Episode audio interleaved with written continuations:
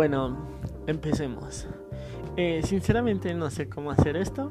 He visto que varias personas lo hacen hoy en día, los podcasts, y resulta algo divertido. Lo que trataré de hacer para las dos personas que escuchen esto es un tipo audiolibro de lo que de un material que yo estoy escribiendo que se llama La teoría de la termodinámica social y al mismo tiempo una charla debate sobre lo que yo estoy escribiendo. Sí. y me gustaría iniciar con una frase. Dice, una mente que cuestiona todo, al no ser suficientemente fuerte para soportar el peso de su ignorancia, corre el riesgo de cuestionarse a sí mismo y ser envuelto en la duda. Emily Durkheim. En este episodio hablaremos algo que se llama hablaremos algo que se llama el principio de incertidumbre. Y bueno, eh, ¿Se puede saber absolutamente todo en el universo? Demasiados físicos, filósofos, astrónomos, psicólogos, psiquiatras, eruditos y sin fin de profesionales se han hecho la pregunta acerca de este cuestionamiento, de lo que siempre se ha tratado de hacer desde los inicios en los que el hombre estuvo aquí. Hace poco, en una plática que tenía en el instituto, una persona muy extraordinaria y linda me dijo una frase cuando le hablaba acerca de este planteamiento lo que ella mencionaba es que el humano es uno de los pocos seres que puede rechazar su naturaleza. Para mí esto me estuvo dando vueltas y vueltas en la, en la cabeza porque no sabía muy bien a qué se refería con esto. Y esa frase fue la que me inspiró a escribir este libro. Y directamente le hallé mucha relación con este tema de física que se llama el principio de incertidumbre de Heisenberg. Este principio nos habla de que en el mundo cuántico no podemos saber todo con certeza. Este mundo cuántico que nos los han pintado en las películas de Marvel, en la educación básica, pues no se puede saber absolutamente todo, ya que se menciona que no podemos saber eh, una posición exacta de un átomo. Pero esto no es porque nuestros instrumentos no funcionen de forma correcta, sino que sucede algo muy curioso. La misma naturaleza no lo sabe. Esta posición o estos valores del, del átomo los vamos a medir en dos factores. El primero es la velocidad del electrón y la segunda es la zona geográfica de donde se encuentra. Y es que sucede algo muy curioso. Mientras más te acercas a saber su velocidad, menos sabes de qué región se puede encontrar. O al revés, mientras más sabes su región, donde está, menos sabes la velocidad que este átomo se encuentra. Por lo tanto, este tema se vuelve algo tedioso de manejarlo y hasta cierto punto un poco complicado de explicar. Pero tenemos algo que al pasar de los tiempos los físicos, mientras estaban haciendo más investigaciones, hallaron un tercer factor, que es la velocidad, eh, no, que es la onda plana. Porque ya como sabemos, la velocidad genera hasta cierto punto vibraciones, que a su vez estas provocan algo que se llama ondas planas. Y esto, medido con otra onda plana, generada por otro átomo, porque recordemos que estamos midiendo átomos, bueno, que estamos midiendo valores individuales, nos llega a dar una referencia que nivela los dos valores antes mencionados. Y así es de este modo como un átomo se convierte en algo más complejo, que un simple punto en el espacio, una simple bolita como nos las habían explicado en la secundaria. Y se vuelve algo más complicado de explicar, se convierte en una onda. Por este hecho, lo que vamos a hacer ahora es aterrizar a la psicología. Tomamos al átomo como la personalidad del sujeto, debido a que hasta cierto punto es muy difícil poder predecir si esta persona llegase a sufrir algún trastorno de la personalidad. Porque si se quisiese lograr el cómo se determina un trastorno de la personalidad, pues tendríamos que andar detalladamente en toda su historia de vida, además de elegir una cierta etapa donde esto se detona. Pero esto sería arbitrario. ¿Y, por qué? Porque solo se erigiría en suposiciones que apoyan la teoría desde la cual nosotros estamos enfocados. Por lo tanto, siguiendo la premisa del principio de incertidumbre de Heisenberg, que se considera la onda plana como nuestra variable, que nuestra variable va a ser un contexto situacional. en el que se maneja la persona. Ya que si logramos hasta cierto punto definir los contextos y su situación que tiene esta persona frente a ellos, se podrá acercar a una predicción de qué tan vulnerable es la estructura psíquica de la persona y determinar que si llegase a suceder, ah, permítanme, ay, es difícil hacer esto. eh, ¿En qué me quedé? Ah, cierta. Entonces, si podemos predecir qué tan vulnerable es la estructura psicológica de una persona y determinar que si llegase a suceder un evento traumático para esta persona, qué tanto le llegaría a afectar. Esto, esto se, sucede algo muy curioso por el hecho de que de que siempre se nos ha enseñado que no podemos encasillar al ser humano en leyes, pero hasta cierto punto, desde mi forma de pensar, creo que esto está muy erróneo. Porque todo en el universo lo podemos encajar en leyes, absolutamente todo, todo, todo, todo. No, no estaba muy alejado de la realidad aquella vez que Newton explicaba que, que vivimos en un, en un universo mecanicista. Entonces todo lo que nosotros vemos, todo lo que nosotros tocamos, todo lo que nosotros nos rodea, lo podemos explicar por medio de leyes. Pero sucede algo muy curioso. Al ser humano no. En el ser humano tuvimos que crear una ciencia aparte para poder explicar eh, a, a, esta, a este ente tan curioso. Y, y esto porque es, porque siento yo que nos pega en el egocentrismo de la humanidad, ya que si hasta cierto punto se nos encasilla en leyes naturales, creía, creeremos que nos están como hasta cierto punto limitando. Pero esto no tiene que ser así no tienen que ser como una limitación, sino debemos de entender que si la psicología se hace más rigurosa en el aspecto científico, pues podremos, eh, podremos, ¿cómo decirlo? Podremos generar mejores terapias, mejores tratamientos que ofrezcan tal cual una solución a aquellas personas que no parece que no tiene ninguna solución. Y es que todo esto lo estoy diciendo desde mi mera perspectiva, no me juzguen. Es algo terapéutico para mí el expresar todo esto. Pero ¿por qué? Porque se están buscando las curas para el cáncer, se están buscando la cura para el SIDA, se están buscando curas para muchas enfermedades que hoy en día no la tienen y más en cambio siempre se nos ha enseñado que la psicología, las enfermedades mentales no tienen cura, que no se pueden curar. Y nadie está enfocado en esa parte, en hacer algo que que se cree, o sea, en ayudar a, las personas realmente. Y es que, bueno, comenzaré hablando de que, como ya dije antes, todo esto es una propuesta teórica, aún sin comprobarse ni estudiarse, son meras hipótesis y conjeturas que tendrán que irse comprobando a lo largo del tiempo, para que al final del camino tal vez, y solo tal vez, pueda convertirse en un teorema psicológico. ¿Y por qué utilicé teorema en lugar de ley? Porque dicen que los teoremas son para siempre, son verdades que sea donde sea que nos encontremos siempre serán reales. Y hablo de que son verdades sea donde sea, porque la humanidad cada vez avanza más en el camino de la, de la colonización de nuevos mundos. Eh, aquel sueño de los grandes escritores de ciencia ficción sobre cómo nos convertimos en una raza dominante o sobre, un, sobre algún acercamiento con alguna raza superior a nosotros, que puede ser malvada o al contrario ayudarnos a comprender en el cosmos en donde vivimos todo esto hace hace tiempo sería un sueño, ¿no? Sería un sueño que creeríamos que sería imposible. Hoy en día hay muchísimas personas que no creen en el, en el alunizaje. Jamás creímos que llegaríamos a la luna, pero hoy por hoy, Elon Musk, cofundador de la marca de autos Tesla, dueño fundador de la empresa SpaceX, está haciendo posible este sueño.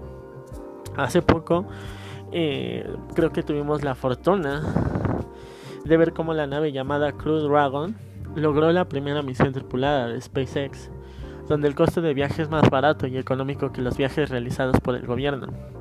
Por lo tanto, esto abre la puerta a que en un futuro próximo ya haya vuelos comerciales hacia el espacio y las próximas terraformaciones de los planetas, como el vecino Marte. Pero ¿qué traerá estos nuevos avances tecnológicos a la mente humana? Porque creo que es algo que se olvida bastante, bastante, bastante. No... En muchos avances tecnológicos nunca consideramos a la, a la psicología, nunca consideramos qué repercusiones traerá todo esto si se podrán generar nuevas enfermedades psicológicas, si dejarán de existir enfermedades que se presentaban aquí en la Tierra. Y los tratamientos serán los mismos aquí en la Tierra que en algún otro lado del universo. Porque hace poco, en la época de Freud, en la época de Lacan, en la época de Pavlov, estas preguntas no habrían tenido algún sentido. Pero yo siento yo que en este aspecto, en este momento de la humanidad, creo que ya tiene sentido plantear estas preguntas. Pero bueno, no, eh, no sabremos estas... Pues no sabremos estas respuestas hasta que la realidad ya se haga tangible para todos nosotros. Y a modo personal, siento que la psicología tendría que ir buscando nuevos horizontes sobre este futuro que le depara al humano. Porque si no, Simplemente llegará un momento en el que morirá la psicología, como lo hizo en su momento la filosofía. Y, ya esto no lo digo yo, esto lo dijo, no recuerdo ahorita su nombre, pero lo dijo uno de los más grandes filósofos de, del siglo pasado, en donde decía que la filosofía había muerto porque no pudo adaptarse o no pudo evolucionar al par de la ciencia, ya que la ciencia se hizo demasiado rigurosa, demasiado numérica y la filosofía simplemente quedó el hecho de el análisis del lenguaje y de ahí en fuera ya no tiene alguna otra tarea. Entonces vamos, eh, vamos viendo que los horizontes que le esperan a los humanos son vastos, tanto aquí en la Tierra como en los confines del mundo. Y se debe de ir sentando en las bases de la psicología, un modelo que sea compatible con cualquier ambiente social y biológico en el que se encuentra el ser humano y que pueda dar un posible origen a los trastornos mentales y por lo consiguiente, por lo consiguiente encontrar un tratamiento psicológico a los trastornos mentales de la personalidad aplicable a cualquier persona. ¿Esto por qué? Por el hecho de que cada escuela psicológica no es aplicable a todas las personalidades y se bifurca tanto que se llega a perder cierta esencia en el objetivo primario de la ciencia psicológica y es que entiendo que muchos autores dirán que, el ser humano no puede ser encasillado en un solo lugar y por eso debe de haber varias ciencias psicológicas para explicar al ser humano en cada uno de sus ámbitos. Y claro, estoy muy, muy de acuerdo con esto. Pero la diferencia a otras ciencias que están igual de divididas es que cada una de ellas tiene un consenso.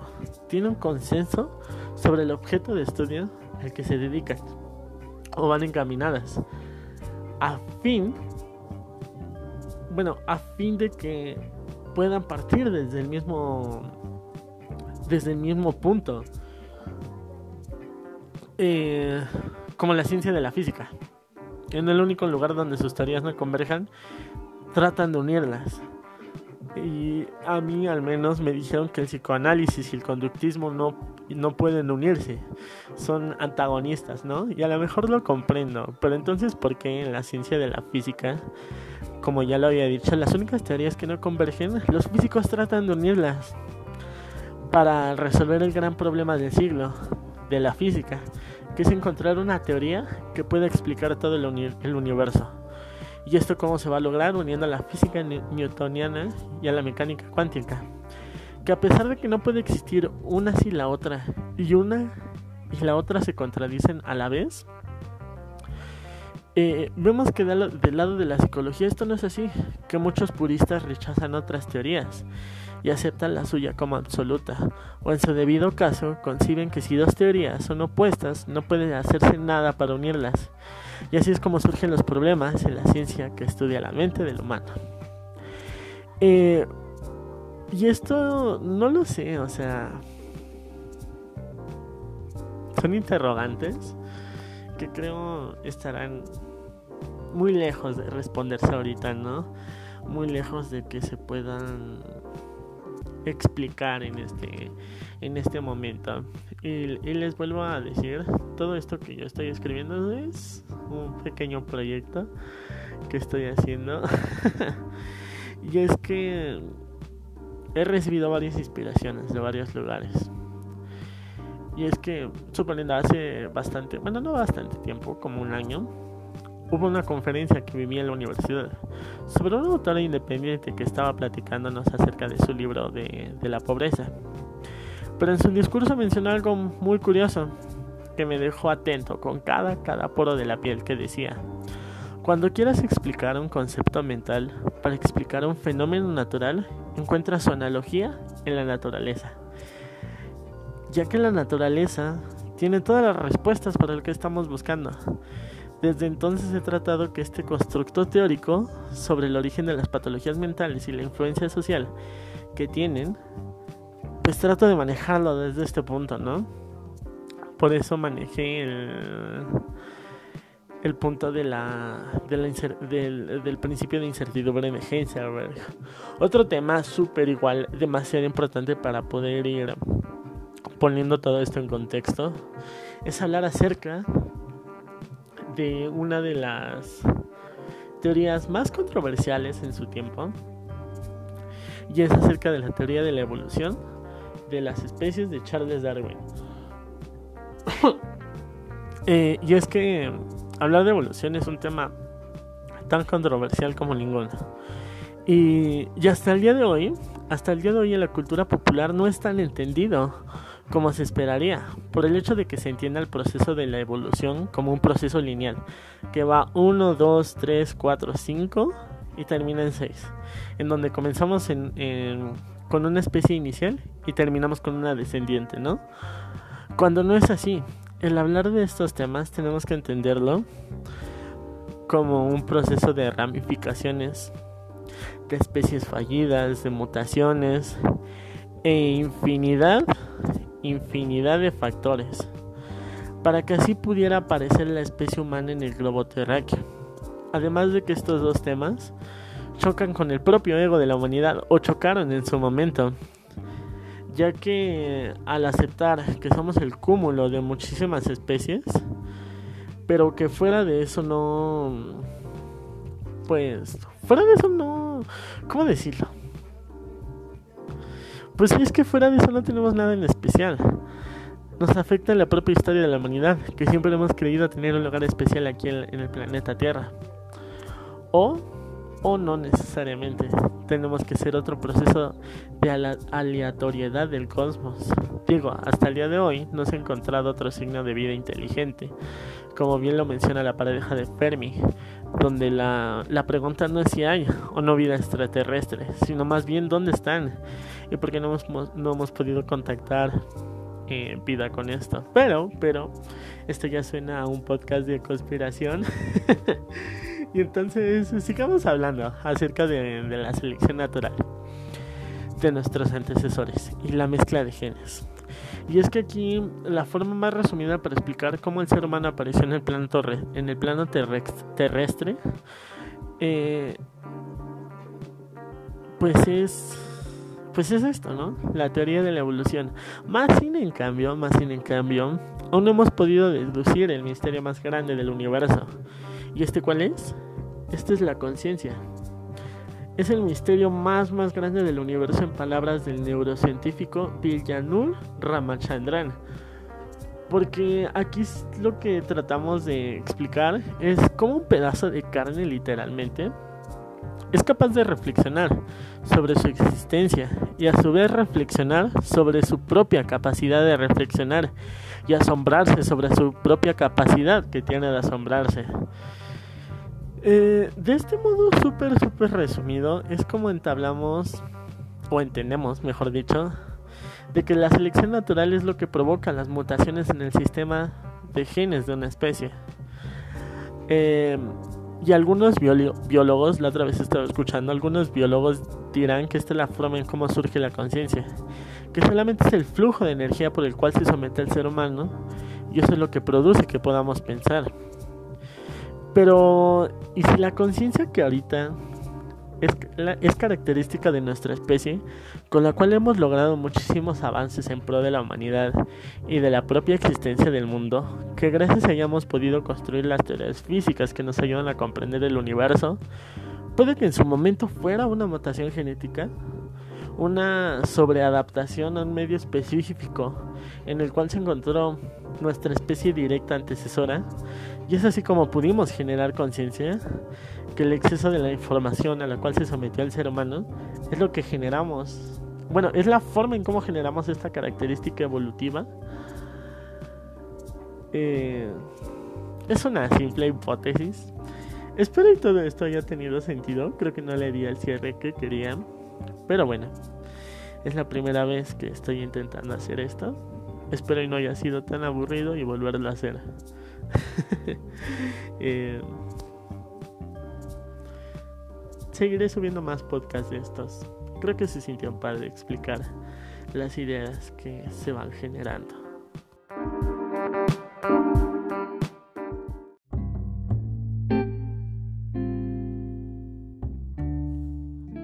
Muy bien. Siguiendo con este intento de audiolibro, ahora me gustaría leer acerca de un capítulo que me que debo de aceptar que me costó mucho trabajo escribirlo y esto también me está ayudando porque me está ayudando a encontrar como diferencias o cosas raras en lo que escribí. Así que ahora lo que me gustaría leer es acerca del surrealismo del mexicano y su génesis patológica. ¿Qué real? Con esta premisa trataremos de abarcar distintos temas en este podcast. Se tratará de explicar cómo la corriente del surrealismo puede ser un perfecto medio para explicar y comprender la génesis patológica del mexicano. Em, digamos que a lo largo de todo este subcapítulo lo que trato de hacer es desentrañar poco a poco los orígenes y la influencia que ha tomado la corriente para poder expresar las patologías de la personalidad y la percepción que tiene el mexicano frente a estas. Lo que se trata de hacer es ver que el surrealismo trata de crear nuevas formas de ver la realidad al mismo modo que lo hace el psicoanálisis, y ambos parten desde el terreno de lo inconsciente. Dejaremos que el lector, o en este caso el escucha, abra su mente a nuevas perspectivas, de poder entender los orígenes de los problemas psicológicos y cómo hasta cierto punto el mexicano ha vivido en un sueño eterno, de los cuales los primeros en dormir fueron sus predecesores, y hasta la fecha no hemos podido despertar de este. El surrealismo de André Breton nos proporciona una forma de entender la realidad como si fuera un estado onírico.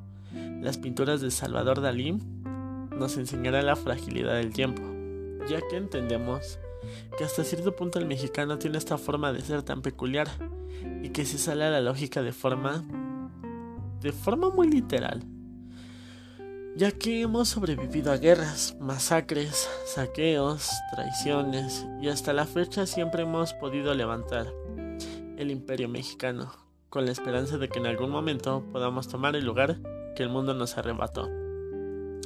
El surrealismo mm, se decidió abarcar por el hecho de que es una corriente artística algo peculiar, ya que puede ser muy retomado desde el aspecto del inconsciente. Eh, ahondando un poco en sus orígenes, este comienza en 1924, en París, con la publicación del Manifiesto Surrealista de André Breton, quien, según información de un portal que se llama Arte de España, estimaba que la situación histórica de posguerra exigía un arte nuevo, que indagara en lo más profundo del ser humano para comprender al hombre en su totalidad. Eso es lo que decía André Breton acerca del surrealismo, ya que este lo que en sí buscaba era trascender lo real a partir del impulso psíquico de lo imaginario y lo irracional. Entonces prácticamente las pinturas u obras literarias estaban inspiradas en el aspecto onírico de lo irracional. Y bueno, ¿por qué decidimos relacionar esta corriente artística inspirada en el inconsciente con la génesis patológica del mexicano? Esto se debe a una anécdota del padre del surrealismo, que cataloga a México como el país más surrealista. Eh, la historia cuenta que en una visita de André Breton a México, se acercó con un carpintero. Le pidió a él que hiciera una silla idéntica a una foto que se le había mostrado. Entonces Andrés se fue y cuando regresó, el carpintero le entregó una silla, tal cual como le había pedido, con los más finos acabados y la madera de mejor calidad. El punto de todo esto está en que la silla, en cómo se mostraba la foto, era en perspectiva. Por lo tanto, solo se le veían tres patas. Y el carpintero hizo esto. Le entregó una silla con tres patas. Desde entonces, el padre del surrealismo, André Breton, bautizó a México como el país más surrealista de todos. ¿Qué podemos desentrañar de todo esto? Si el surrealismo busca trascender lo real por medio de la fuerza psíquica, imaginaria y racional. Pues sucede algo muy curioso con el país de México. Muchísimos escritores, psicólogos, teóricos de la conducta han tratado de, de ver por qué los mexicanos se, se, comportan de esta manera. Y es que hay una frase que dice que si quieres entender al mexicano desde la lógica, jamás lo vas a poder hacer. Porque su historia no lo es porque nosotros nunca hemos podido responder a las influencias sociales del exterior. ¿A qué me refiero con todo esto? Hay algo dentro del surrealismo que se llama la escritura automática. Es un método muy retomado dentro de esta disciplina, que consiste en lo siguiente. El punto de partida no es únicamente como recurso estético, sino como un instrumento para crear y conocer otras realidades.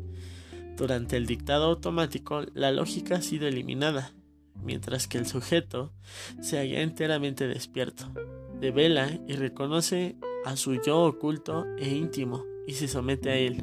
Al igual que el psicoanálisis, este movimiento artístico es ante todo un descubrimiento de nuevos mundos en el terreno del inconsciente. Jovea Jovea 2018, no sé cómo se diga. Eh, en este punto del ensayo, esperemos que, el lector, que el escucha en este caso, no se vaya confundiendo en la relación que tratamos de establecer de una corriente artística y la patología del mexicano. Pues es que la forma de ver la realidad a través del surrealismo encajaría en la perfección con la patología del mexicano. ¿A qué me refiero con todo esto? Eh, uno de los mayores problemas se devengan desde sus ancestros de México, donde tal vez, y solo tal vez, nuestro modo de ver las cosas es lo que fue nuestra mayor debilidad frente a los españoles, lo que nos hizo perder frente a la guerra de Estados Unidos o lo que sucedió en la invasión al castillo de Chapultepec, o como lo hemos visto actualmente en la pandemia, que está azotando a todo el mundo entero en México, la mayoría de la gente está incrédula ante esta enfermedad. Y es que eso siempre ha sido en el aparato psíquico del mexicano. No creemos que algo va a pasar hasta que ya pasó. Es ahí, en el sueño, donde creemos que nos encontramos los mexicanos, donde vivimos como tal en el inconsciente, donde las paredes se vuelven permeables, donde uno puede filtrarse a través del techo, en donde una grieta abre una tumba, en donde se transfigura una nueva dimensión hacia que en México, tal cual, siempre ha estado inmerso en los más grandes conflictos mundiales, o en el hecho de que, como lo menciona Octavio Paz u otros exponentes, los mexicanos siempre han vivido en una dualidad frente a su personalidad, donde somos héroes y villanos de nuestra propia historia. Ya que entramos en este aspecto de lo onírico, y como sus patologías han sido originadas en un sueño imaginario, por así decirlo, eh, siguiendo con la lectura de este capítulo, veamos qué nos dice Freud acerca de esto. Eh, el sueño es un acto psíquico importante y completo. Su fuerza impulsora es siempre un deseo por realizar. Su aspecto en el, su aspecto en el que nos es imposible reconocer tal deseo y sus muchas singularidades y absurdidades proceden de la influencia, de la censura psíquica que ha estado sobre él durante su formación. Entonces, ¿cuál? Eh, entonces, tal cual, esto pudiera ser relacionado con que nuestro mayor actuar del día a día está plasmado en un sueño lúcido, que pudiera también hablarse desde el inconsciente colectivo de Carl Jung. Pero en este caso, veremos que, en efecto, de acuerdo con el manifiesto surrealista, habría que prestarle más atención al hombre cuando sueña que cuando piensa. El pensamiento consciente o despierto es relegado a un plano secundario. Por lo tanto, con todo esto, muchas de las cosas de las que se han hecho para entender las enfermedades mentales ha sido desde el aspecto de los sueños, donde creemos que en ciertos rituales, aún en pleno siglo XXI, pueden curarse, o donde la competencia directa de la salud psicológica en México es la religión, cuando ninguna de estas dos instituciones debería de invadir a la otra. Veamos que ambas corrientes apuestan al hombre y a su capacidad de descubrir las regiones no reveladas de su mente. Y en este aspecto, la psicología del mexicano es así. Es un completo devenir entre lo imaginario del sueño, la cruda realidad, la esperanza de cambiar y la resignación a su destino. Pero ya concluyendo con este podcast muy corto, queremos decir más que nada que la psicología del arte sigue los mismos pasos de la estética, al proponer que la experiencia creativa y la percepción del arte pueden considerarse como dos caras de la misma moneda. Y es que así pudiera ser que en este contexto es donde la relación entre ambos sujetos queda establecida por una experiencia estética compartida sobre un mismo objeto. No es, pues, posible dejar de lado ni el concepto de creador ni el del espectador. Podemos olvidarnos del fenómeno sobre el que inciden estas dos experiencias, la obra de arte. Santos 2020. Pero no solo quedaremos en el aspecto de ver las cosas, sino también de decirlas. Y para esto, ¿quién mejor que el psicoanalista Lacan? Para explicarlo me quedaré muy ambigua. Y si llegamos a tener un error, lamento al que esté escuchando esto, a las dos personas. Eh, él tenía una premisa que la diremos de forma sintetizada. Que si algo no tiene significado en nuestro aparato psicológico, no va a tener impacto en él. Pero hasta cierto punto esto no quiere decir que no exista. Ahora vamos a proseguir a citar uno de sus seminarios que dio en París. Eh, esta es una cita de uno de sus seminarios. No recuerdo qué número es, pero dice: Lacan recuerda la afirmación de Freud acerca de que no tendría sentido la defensa de que existen efectos inconscientes. Los afectos nunca están reprimidos, sino desplazados. Sería un contrasentido afirmar que existe algo así como la tristeza inconsciente. ¿A qué nos quiere decir con todo esto, no? Que me costó mucho trabajo entenderlo. Ah, podemos deducir que finalmente la magia de México está en esto, en esa dualidad que nos ha perseguido desde aquella conquista sangrienta dada por los españoles. Y es que finalmente este es un país donde literal todos viven en un sueño, donde alguien progresa pero otros impiden eso, donde tenemos a uno de los hombres más ricos del mundo pero la gente vive en pobreza, donde varios inventos lo han creado mexicanos, pero no aquí en su país. Donde tenemos un gobierno que se creía la esperanza de México, pero según el relato de la caja de Pandora, para los griegos la esperanza era el mayor mal de la humanidad. Eh, y es que al final de cuentas tenemos que quedarnos con una frase que es demasiado, demasiado coloquial escucharla y que me encanta porque esta frase siento que resume a México en su totalidad, desde sus orígenes hasta hoy en día. Y la frase es, esto es México, y en México todo se puede. Veamos que el mexicano, si tratan de comprenderlo desde la razón, como ya lo había mencionado, jamás encontrarán una razón, tal cual por cómo somos. Muchos líderes políticos mundiales han reiterado que no saben por qué México es tal cual como es. Y es que las patologías que las patologías que tenemos los mexicanos, la mayoría los ven como un simple sueño, algo que en algún momento nos quitaremos de todo esto. El vacío existencial que es tan característico como una patología social de todo el mexicano, la hemos adoptado como tal parte de nuestra personalidad, sin pensar que en algún momento podríamos quitarnos de esto. Podríamos abrir los ojos y salir adelante. el hecho está en que nosotros hemos decidido ser los héroes y los villanos en esta historia tan enredada, donde a pesar de que muchas personas tratan de sacar su país adelante, nos encontramos con políticos que no hacen nada más que cristalizar al país y seguirlo dividiendo. Un ejemplo de esto y crítica es el gobierno de la actual administración, donde a pesar de que el país ha estado en sus peores momentos de la década, el presidente constitucional lo único que hace es seguir cristalizando al país, donde dice que, entre comillas, la oposición es la que está encargando de boicotear a su administración y que en lugar de preocuparse por su pueblo, se ve enajenado solo con su imagen social que él genera. Y es que en sí muchos de los problemas psicológicos, sociales y regionales que tiene el país han sido por sus malos gobernantes donde traicionan al pueblo y hasta el día de hoy, en más de 200 años desde la independencia, según, nunca hemos tenido la oportunidad de sobresalir, de convertirnos en ese país que deberíamos de ser.